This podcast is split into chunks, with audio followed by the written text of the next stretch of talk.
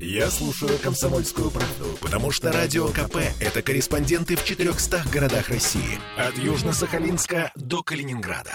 Я слушаю «Радио КП» и тебе рекомендую.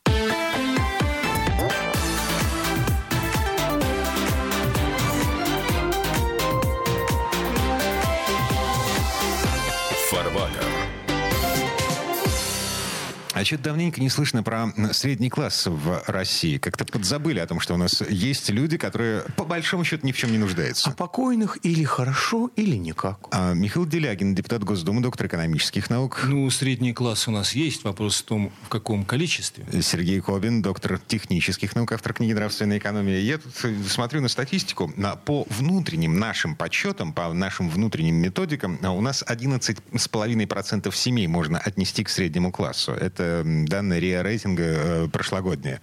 11,5%. При том, что в Китае 37 по местным подсчетам. А, при том, что в Германии, в которой, ну, как считает наша официальная пропаганда, сейчас все летит в тартарары, в Германии 67% средний класс. Подлецы? М-м, со страшной силой. Нет, все зависит от того, как считать, потому что средний класс – это, во-первых, определенный уровень потребления. Скажем, человек, который может со своих текущих доходов, не беря кредит, не одалживаясь, не залезая в заначку, купить простую бытовую технику. Это наш Или местный, товар длительного местный способ подсчета. Это с одной стороны. А с другой стороны, при этом он еще и обладает крайне добросовестным типом потребительского поведения. То есть он экономит, он сберегает, он не ворует и так далее. Э, Я хотел бы вот фундаментальную вещь сказать по этому поводу следующего содержания. Средний класс формируется только с формированием совместно промышленного строя и уклада в государстве. Будут заводы,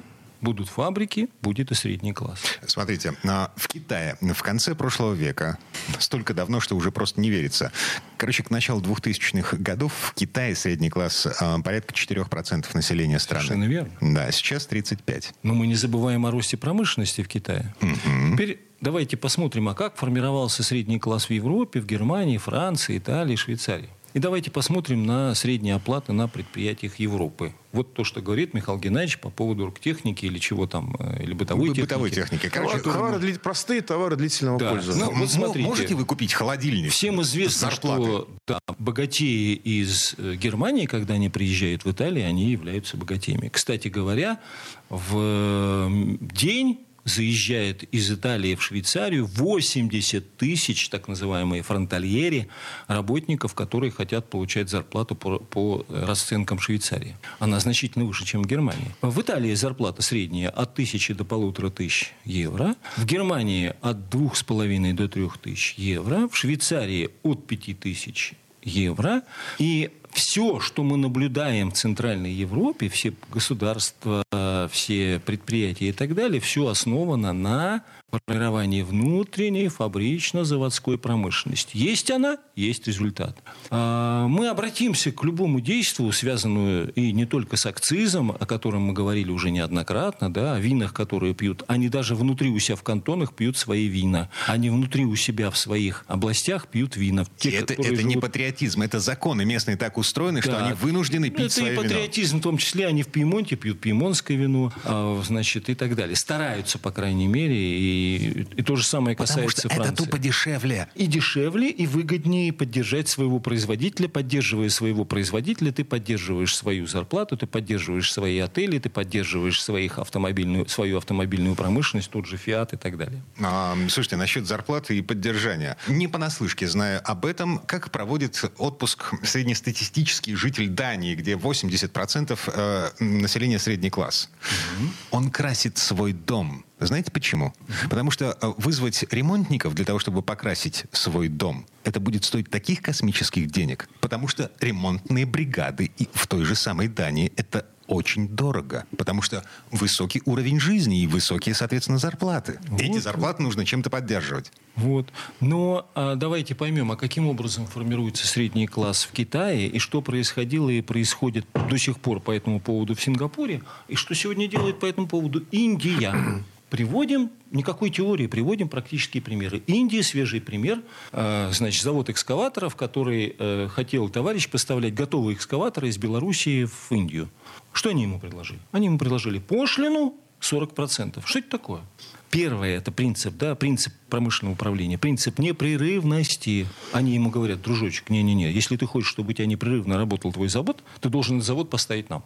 Второй принцип – чтобы он работал у нас, тогда ты будешь получать необходимый доход. Второй принцип, да, это часть добавленной стоимости, которая оставалась раньше в Беларуси, она должна быть перенесена, перенесена в Индию. Ее и переносят. Значит, как он отреагировал на то, что ему поставили 40% пошлины? Он переносит туда завод. Сингапур. Читаем подробно Ликаунью. Ликаунью что пишет? Мы ввели пошлины на это, на это, на это на это. И работали очень долго с пошлинами. Любая попытка отменить пошлины, которые ему сказали по ВТО с помощью американцев и англичан, мы понимаем, что Сингапур из английской колонии стал цивилизованной колонией американской. Да? И когда это все произошло, когда это все произошло, Сингапур получил промышленное производство и того, и другого, и третьего, и 125-го. И стал самым крупным переработчиком э, нефтепродуктов и э, хранения их. Таким образом, куда бы мы ни пошли, Индия, Сингапур, Китай, везде мы столкнемся с тем, с защитой рынка. Вы мне сейчас скажете, а в Китае нет протекционизма. Отвечаю, в Китае есть протекционизм. Он называется субсидии, дотации и девальвация юаня. Угу. А, кстати, насчет индийского протекционизма. А, очень смешная история. Не настоящий сварщик. Я просто читал заголовки, а, читал статьи по диагонали по этому поводу. А Индия переходит эм, на расчеты в национальной валюте за энергоносители, энергоресурсы, которые покупают в России. То есть э, российские нефтяники получают не доллары, не евро, не рубли даже за нефть, поставленную в Индию, а индийские рупии. Нет, нет, и вот нет. вопрос, и что с этими рупиями делать? Потому что они нигде больше не принимаются, нет, их нет, можно нет. потратить Я только думаю, в Индии. там не совсем так, там еще валюта использует третьих стран, в частности, э, Объединенных Арабских Эмиратов и так далее. То есть Нет, там, я думаю, есть... Рупии нет. вы можете потратить только в Индии. Вот. И тем самым Поддержать вы поддерживаете производство Индии. Это к вопросу о том, как индийские власти, индийские власти защищают свой рынок. Вы знаете, я полностью согласен. У нас российские и индийские власти, они практически единодушны. Индийские власти заботятся о народе Индии, и российские власти тоже заботятся о народе Индии. В смысле их бывшей колонии Англия. Я хотел бы вернуться немножко к зарплатам, к среднему классу. Вот мы говорим о среднем классе, о методике расчета, о покупке бытовой техники и так далее. Вот средняя зарплата. Давайте посмотрим, как мы их определяем, да, чтобы идентифицировать. Надо же поймать, а кто это средний класс, надо идентифицировать, кто таков. А, мы берем, рассматриваем ситуацию. Например, э, кто-то из руководителей «Газпрома» или «Роснефти» получает в день 1 миллион рублей. А кто-то, или там банка какого-то, да, а кто-то из обычных работников получает в лучшем случае тысячу рублей в день. И при этом живет лучше, чем все вокруг. Если мы складываем сумму миллиона, миллион, одна тысяча рублей, мы получаем очень, высокий среднюю, очень высокую среднюю зарплату. И он получается уже даже не средний класс, а богатей. А в связи с этим э, давно уже зреет предложение отказаться от э, рассмотрения средней зарплаты и перейти к медианной зарплате. Вот. Поэтому мы посмотрели, э, значит, стоимость жизни за последние 20 лет, и мы посмотрели на зарплаты за последний вот период. Очень интересно получается. Значит, на сегодняшний день, если человек собирается купить автомобиль, то если Лада Веста, например, он хочет новую генерацию купить, да, это стоит 2 миллиона 300 тысяч рублей. Самая простенькая квартирка стоит 7 миллионов рублей. Этот средний класс, если он будет формироваться вот при такой схеме, которая сегодня наблюдается, он сформируется где-то лет через 50 или 100, если будет к тому времени жив. Да, они все умрут быстрее при таких вот. ценах. И когда мы смотрим на зарплаты фрезеровщика, да, то мы видим, что она в среднем это не те зарплаты, которые нам печатают сказки про белого бычка, это размещенные вакансии по России. Да? Центральный округ, фрезеровщик, 35 тысяч рублей. Больше всего Северокавказский округ или Южный, 40 тысяч рублей. Там ну, в Уральском, Дальневосточном можно что-то больше заработать и так далее. И когда мы сравниваем все позиции, вот у меня их тут много, слесарь-сантехник, водитель категории «Б», э, воспитатель детского сада и так далее, это вообще смешно. 25 тысяч, 20, 20 тысяч и так далее. Это же катастрофа. И эта катастрофа заключается именно в том, что если мы продолжим эту политику, бессовестную, безнравственную, животного насыщения одних и вымирания других, это приведет к тому, что России таки не станет. Расчленять будет нечего.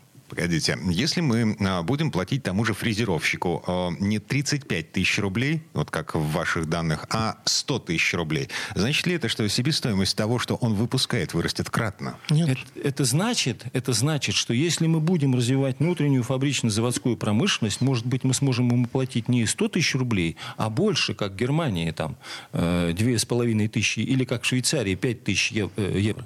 Все будет зависеть, все будет определяться уровнем развития производительных сил. Уровень, уровень развития производительных сил, он будет определять нам и наш бюджет. Бюджет мы только что недавно вот э, с вами проводили простые расчеты. Мы можем легко превратить 52 триллиона в 182. Как? Надо прекратить обналичку и офшоры. Надо забрать акциз в лоно государства. Надо применить пошлины и убрав обналичивание, мы получим реальный бюджет государства 182 Сергей триллиона. Ну Это минимум минимум. Я прошу прощения. Кроме этого укрепится рубль. Пожалуйста. Вы понимаете, что для этого государство должно служить интересам России? Я-то а вот это понимаю. А не интересам офшорной Я-то как раз это понимаю. Понимает вот. ли это президент, что его правительство должно служить интересам России? России? Вот хороший вопрос. А вот к этому вопросу давайте вернемся через пару минут, потому что прямо сейчас на нас наступает реклама.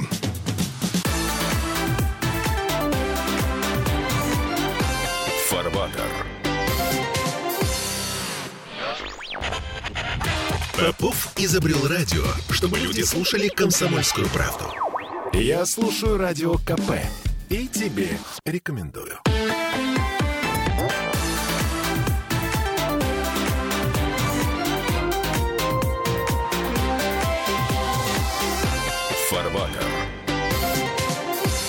Это мы вернулись в петербургскую студию радио «Комсомольская правда». Я Дмитрий Делинский, доктор экономических наук, депутат Госдумы Михаил Делягин. Вместе с нами доктор технических наук, автор книги «Нравственная экономия» Сергей Ковин. Мы продолжаем разбираться в том, а, почему у нас так мало среднего класса. Всего 11,5%, и это если судить по нашим внутренним подсчетам, потому что по международным методикам а, не 11,5%, всего 4%.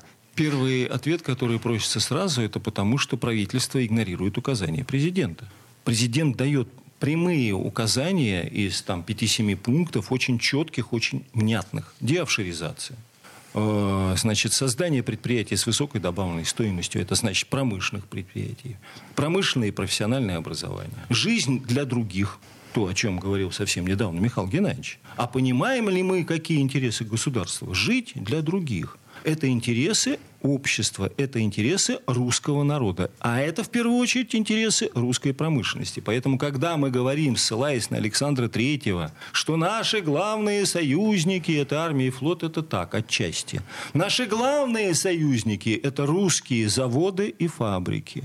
Будут заводы, все будет нормально. К сожалению, политика, которая сегодня ведется современным правительством, на это не направлена. И э, рано или поздно специальная военная операция закончится.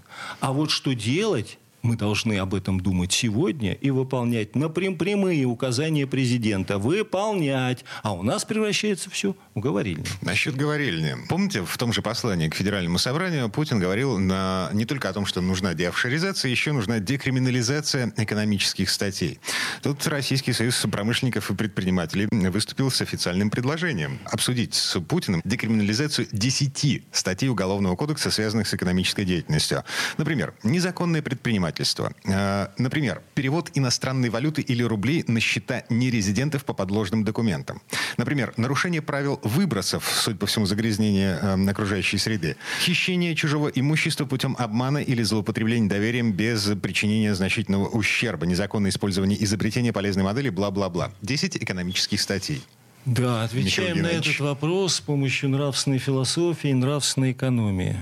Когда внутренний голос совести называет себя законом, а животное стремление объявляет себя таким образом, грехом. Вот это все, что вы называете, все это желание получать сверхприбыли и творить все, что угодно, и не отвечать по закону. Когда нет закона, нет и греха. Поэтому все то, что вот я от вас услышал сегодня, это формируется животная составляющая в жизни людей. Они говорят, мы не предприниматели, мы не решаем задачу э, значит, интересов государства. Нас интересует только наше личное обогащение. Но есть в деле один маленький нюанс. Частная промышленность, частная промышленность без частной монополии и откупи они не в состоянии поддержать национальную промышленность государства. В чем главная причина? Потому что без национального единства, иначе возникает естественный вопрос, а зачем специальная военная операция -то? Без национального единства, иначе возникает другой вопрос о разделе России – без национального единства и необходимых общественных условий. А что это за необходимые общественные условия? А это мыслить государственными масштабами. Э, Михаил Геннадьевич выступает на телевидении, ему говорят, так а мы не понимаем, а что это такое общественное условие? А это государственное условие, а это интересы Российской Федерации. А это интересы а русского нет, народа. Для воров нет никаких интересов ну, для воров, Российской наверное, Федерации. нет. А, а русский народ это тяжкое да. оскорбление, страшное И вот в этом смысл, в этом смысл, что без необходимых общественных условий и без национального единства, частная промышленность, то ли это, э, значит, Сбербанк, то ли это Роснефть, то ли это Газпром и так далее, не в состоянии поддержать торговлю, могущество, безопасность и национальную промышленность целых государств и народов. Это аксиома. Она известна Бобику. Если нашим господам это непонятно, нужно читать. Как пишет Менделеев, читайте и сличайте, читайте и сличайте. Иначе произойдет то самое расчленение, о котором говорит президент. Либо я не понимаю, кто кого... Э, то есть, почему идет такое игнорирование указаний президента, для меня загадка и здравого смысла. Я не понимаю, каким образом можно декриминализировать э, незаконное предпринимательство. Можно объяснить, можно объяснить. Так. У нас, когда э, в обиходе называют РСПП, о котором идет речь, профсоюзом олигархов, это не совсем точно. На самом деле, на мой взгляд, это профсоюз приватизаторов. Причем одичание дошло до такой степени, что уже американский суд округа Колумбия в ответ на очередные претензии наших олигофрендов просто в своем решении прописывает, что российская приватизация была преступной, что благодаря в результате российской приватизации 70% крупных предприятий, основная часть банков, перешла в руки преступников и что эта приватизация была проведена так, что она блокировала развитие экономической Российской Федерации. Причем по американским законам. Это прописывает, понимаете, да. одичание наших олигархов, их, их самовлюбленность дошло до такой степени, что они пошли в американский суд доказывать, что дважды два это, это сапоги в смятку. А, На что а... им ответили? Нет, господа. А теперь, если мы будем рассматривать ситуацию с точки зрения американского суда, так это вполне логично. Если я преступник, я считаю, что моя деятельность должна быть декриминализована. Но я у вас украл кошелек, у вас в кошельке было много денег. Нет, мало. Я миллион рублей в день получаю и считаю, что у вас в кошельке было мало по моим меркам. Ущерб нанесен незначительный. Это административное правонарушение, как переход улицы на красный свет. Я осуществил подлог документов. Ну, а уж юристы что докажут, что ущерб нанесен незначительный. У нас же начался этот Дмитрий Анатольевич Медведев, бытность свою президентом, Таможня. который декриминализовал да. контрабанду. Преступление против государственности, Узаконил между прочим. контрабанду. Да. А господин Медведев у нас ввел средневековые нормы, по которым за коррупцию, за взятку, а преступление во власти, это преступление, коррупция во власти, это преступление против государственности, это как измена родине. Так вот, за эту взятку можно откупиться из тех взяток, которые не раскрыты, на которых меня не поймали. Это теперь такие законы. Но, естественно, господа олигархи делают следующий шаг. Я думаю, что очень скоро они предложат закон, что если вы являетесь членом определенного объединения, объединения предпринимателей, то вам просто разрешено совершать любые преступления. Или зятем, или кумом. Тоже хорошо. Правда, правда. Есть реальная проблема. Дело в том, что у нас очень многие, а, очень часто используются обвинения в хозяйственном преступлении просто так.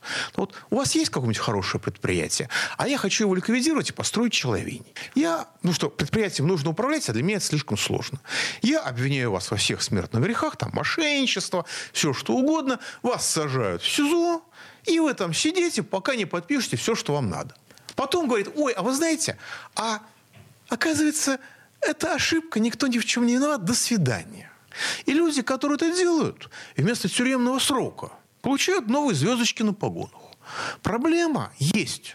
Но проблема не в том, что нужно разрешать совершать преступления, а в том, чтобы карать за преступления, которые совершают представители органов, которые уже очень давно правоохранительными называются только в порядке издевательства, а обычно называются силовыми. Я единственное хотел бы обратить внимание на ссылку Михаила Геннадьевича в отношении э, американских законов, в отношении приватизации в России, что вся эта приватизация, по мнению Перкинсон, такой есть, агент ЦРУ, который описал, что мы пришли и провели приватизацию в соответствии с теми решениями, которые были приняты правительством Соединенных Штатов Америки. Приватизировались все отрасли, входящие в раздел материальных затрат. Это была главнейшая задача правительства Соединенных Штатов, которое сегодня вдруг проснулось и узнало, что это произошло так нечестно. Нет, и на самом деле ряд американских агентов, которые проводил приватизацию в России, когда они вернулись в Америку, их посадили. Потому что они так разогнались. Не-не-не, цель была одна. Остановить какое-никакое оно было промышленное развитие нет, России. Нет, а разрушить, какое-никакое. разрушить промышленность как Совершенно таковую. Совершенно верно. И... А, через, а через материальные затраты это и делается. Да. Но они так раздухарились, что помимо денег российских, они воровали еще деньги американских налогоплательщиков, некоторые из них. И им в Америке это припомнили. Чудесная картина. Ладно, давайте а вернемся. у нас это дело чести, доблести и геройства по некоторым ощущениям до сих пор. Um... Поэтому возникает естественный вопрос, а почему молодежь хочет уехать у нас из страны? Что воровать вот. не хочет. Вот и все. Почему пенсионеры мечтают выжить, а население, несмотря ни на что, продолжает уменьшаться день за днем? Какую здесь, вот у меня вопрос интересный к Михаилу Геннадьевичу, как представителю у нас законодательной власти, а какую роль здесь играет правительство Мишустина? Почему правительство допускает беспошлинный ввоз иностранного вина, алкоголя, продолжает, э, это все продолжается день за днем. А я вот приводил, вот... приводил цитату, да. свою, правда, не с членом правительства, с человечком пониже, с бывшим членом правительства, который, значит, не объяснял, что деофшоризация это очень плохо, нужно офшоры укреп... развивать офшоры для развития России. Это без офшоров невозможно существование России.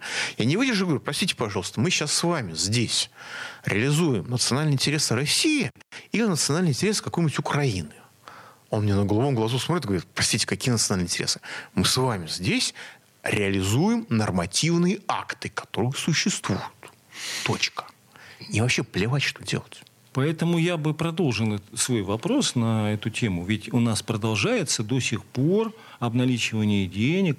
И у нас граждане с двойным гражданством почему-то до сих пор не платят налог, например, как в Европе. Есть у тебя ВНЖ, да, вид на жительство, плати 52% от всего в России. Без разговоров, никаких ИП. Плати. Вот давайте спросим Михаила Геннадьевича, а почему нет-то? Давайте с таким предложением выйдем. А, вот а любая идея... Погодите секундочку. А, реклама новости. А, вернемся в эту студию через пару минут.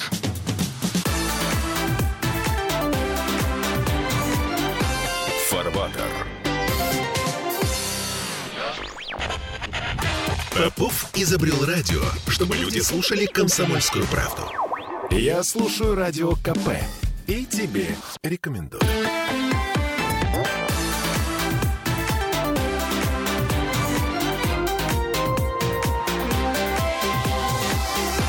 Фарватер.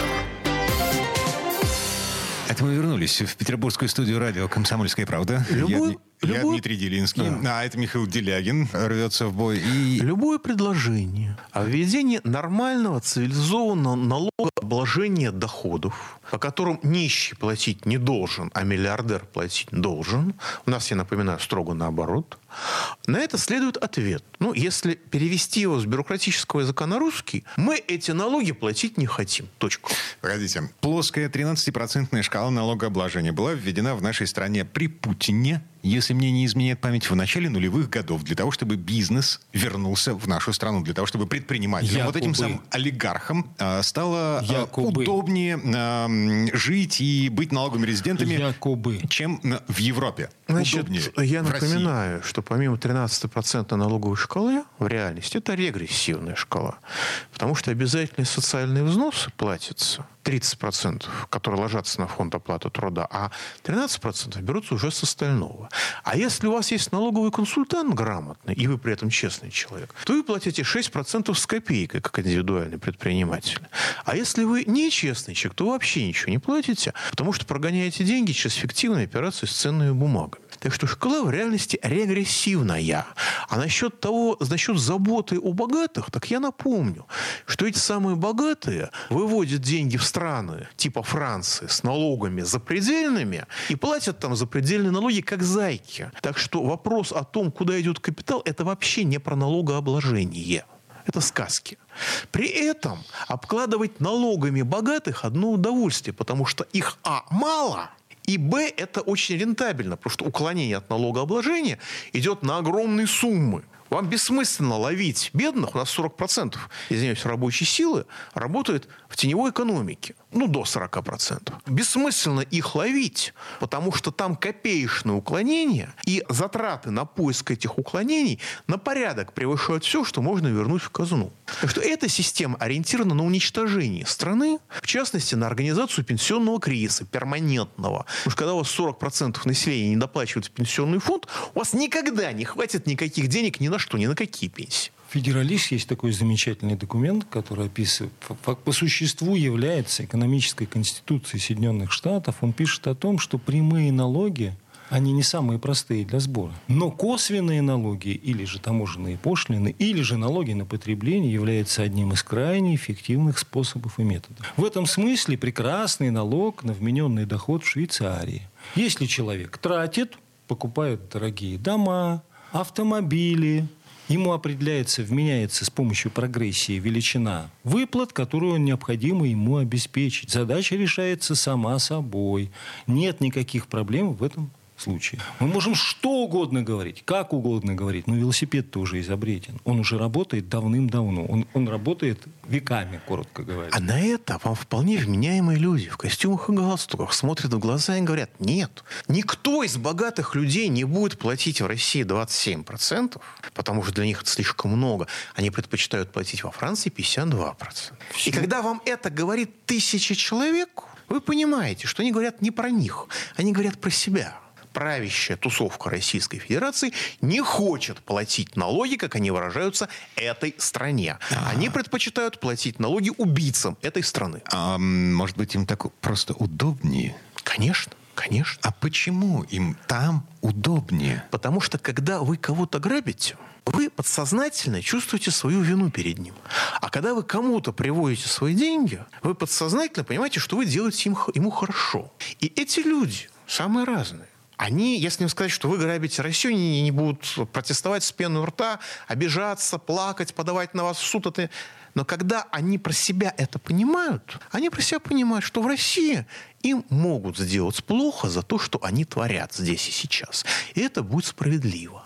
А там если им сделают плохо, это будет несправедливо, потому что оно приносит благо этим странам.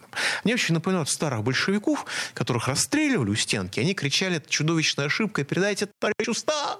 Но это не меняет ситуацию. Они не способны осознать ситуацию реально, потому что они являются элементами машинки по разграблению Российской Федерации. И ничем больше. Еще раз хочу привести федералист Соединенных Штатов Америки, экономическая конституция, можем так ее назвать. А, по-моему, 22 статья, которая пишет об ужасающих случаях коррупции, вносимыми иностранными государствами в политику туземных правительств. О чем идет речь? Речь идет о том, что наши так называемые элиты не в состоянии понять простую вещь, что если будет в России внутренняя фабрично-заводская промышленность, для этого нужно всего лишь навсего 2,5-3 года, то эффект от развития и получения доходов и всех удовольствий и всего-всего-всего будет значительно больше. Но коррупция за все эти последние 30 лет превратила людей в животных. Они, кроме физической и психологической необходимости идейно-разумной не имеют.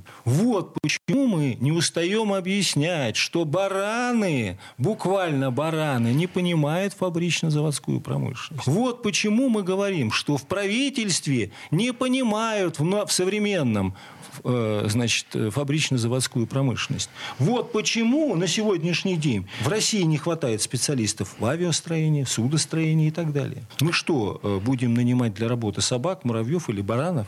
Кого будем нанимать? Сергей Викторович, вы знаете, я вот поставил опыт. У нас в Москве в зоопарке есть такие яки. Ну, это не бараны, но это такие горные козлы большие. Или около горные козлы. И я им э, очень громко, вслух с выражением, читал кусочки из вашей книги «Нравственная экономия». Так. Знаете, слушали очень внимательно. Так. И даже не перебивали. Но общий эффект был такой, как будто я читал перед какими-то министрами. Вот, вот, вот. Поэтому в Советском Союзе полмиллиона человек работало в авиационной отрасли, а сегодня больше, больше двух миллионов чиновников. Сколько процентов из них, вот вопрос к Михаилу Геннадьевичу, к нашим радиослушателям, а сколько процентов из этих чиновников имеют двойные гражданства? У нас же многие куда-то чиновники и выдающиеся гении экономического развития а Чубайс куда-то испарились, их не стало просто. Кто-то потерялся с экрана, не стало выдающихся гении куда-то пропали. Куда же они пропали? Может быть, дело в двойных гражданствах? Теперь следующий вопрос. А сколько мы людей потеряем через 50 лет? А сколько мы людей потеряем лет. через сто лет? А какая у нашего правительства задача? Похоронная? У нас и пяти лет нет. Средний класс успеет сформироваться до того, как умрет? Или умрет до того, как сформируется? Вот я задаю простые вопросы, внятные, да? Теперь следующий вопрос. А как у нас соотносятся средний класс и таможенные тарифы, акциз? Нет акциза, нет тарифа. Продолжается обналичка и офшоры. Нет и среднего класса. Чего мы хотим-то? Надо выбирать. Надо выбирать, как Петру Первому. Или он, или они. Или Россия сохранится, или погибнет. Надо выбирать. Владимир Владимировичу, или он, или они, или будущее промышленное развитие России, или России просто не будет. Вот ну, вам и весь средний класс. Ну, Владимир Владимирович, по моим ощущениям, свой выбор сделал, причем довольно давно. И довольно, так сказать, я бы сказал, с предельной наглядностью. А что касается среднего класса, то средний класс – это люди определенного уровня достатка, определенного уровня добросовестности, которые имеют достаток и добросовестность, потому что они зарабатывают себе на жизнь. Для того, чтобы они зарабатывали себе на жизнь, нужна промышленность. Если основной способ зарабатывания себе на жизнь является воровство, то, во-первых, на этом обслуж... обслуживании этого процесса требуется значительно меньше людей, чем даже для одной отдельно взятой авиационной промышленности. А во-вторых, эти люди по своему менталитету не будут являться средним классом. В лучшем случае они будут ворами, в худшем случае они будут бандитами. Я, кстати, хочу задать интересный вопрос. И патриотизму на словах это нисколько не мешает. А среднему классу-то вообще есть что обналичивать или в офшор выводить? По-моему, нет. Нет, нечего. По-моему, нечего. Нет. У нас близко дело к итогам, да? Минута. Да. Вот я хочу процитировать президента. А зачем нам такой мир, где не будет России? И хочу сделать предложение, продолжить его, эту цитату. А зачем нам такое правительство, которая не занимается национальной фабрично-заводской промышленностью. Вы знаете, у меня был прекрасный диалог с человеком, который призывал сбросить атомную бомбу на западные столицы. Я говорю, слушайте, может быть, мы все-таки сначала ликвидируем офшоры, посмотрим, может быть, офшоры ликвидируем. Я посмотрел, сказал, нет, вы знаете, это будет неприемлемой неопределенностью. Он а, не шутил. Атомная бомба на европейской столице это э, на вполне определенный на результат. А, так, э, мы не милитаристы, э, мы не за, за то, чтобы весь мир в труху, мы за то, чтобы Россия процветала. Чтобы весь мир цвел и Россия тоже. Я вот. хочу сказать, что думать очень трудная работа, пишет нам в назидание Генри Форд, Видимо, поэтому не все и могут заниматься. Я не думаю, что идея бомбить является продуктивной. Любую страну, то ли бывшего Советского Союза, то ли мира. Самая правильная на сегодняшний день идея а, нравственного служения, объединяющая всех во всех ипостасях, она реализуется в России только в одной форме – установление промышленного строя и уклада России. Все люди, которым удавалось развить свои страны, в своих мемуарах, если они их писали, в разной, в разной форме вырабатывали, высказывали один и тот же критерий. Все, что способствует росту производительных сил, это хорошо. Все, что не способствует росту производительных сил, не заслуживает времени на то, чтобы этим заниматься. Все, что способствует разрушению производительных сил, плохо. У меня ощущение, что значительная часть нашего руководства, как говорят в Сибири, попутала берега. Михаил Делягин, депутат Госдумы, доктор экономических наук, Сергей Кобин, доктор технических наук, автор книги «Нравственная экономия». Коллеги, спасибо. До новых встреч. Всего вам доброго. Счастливо.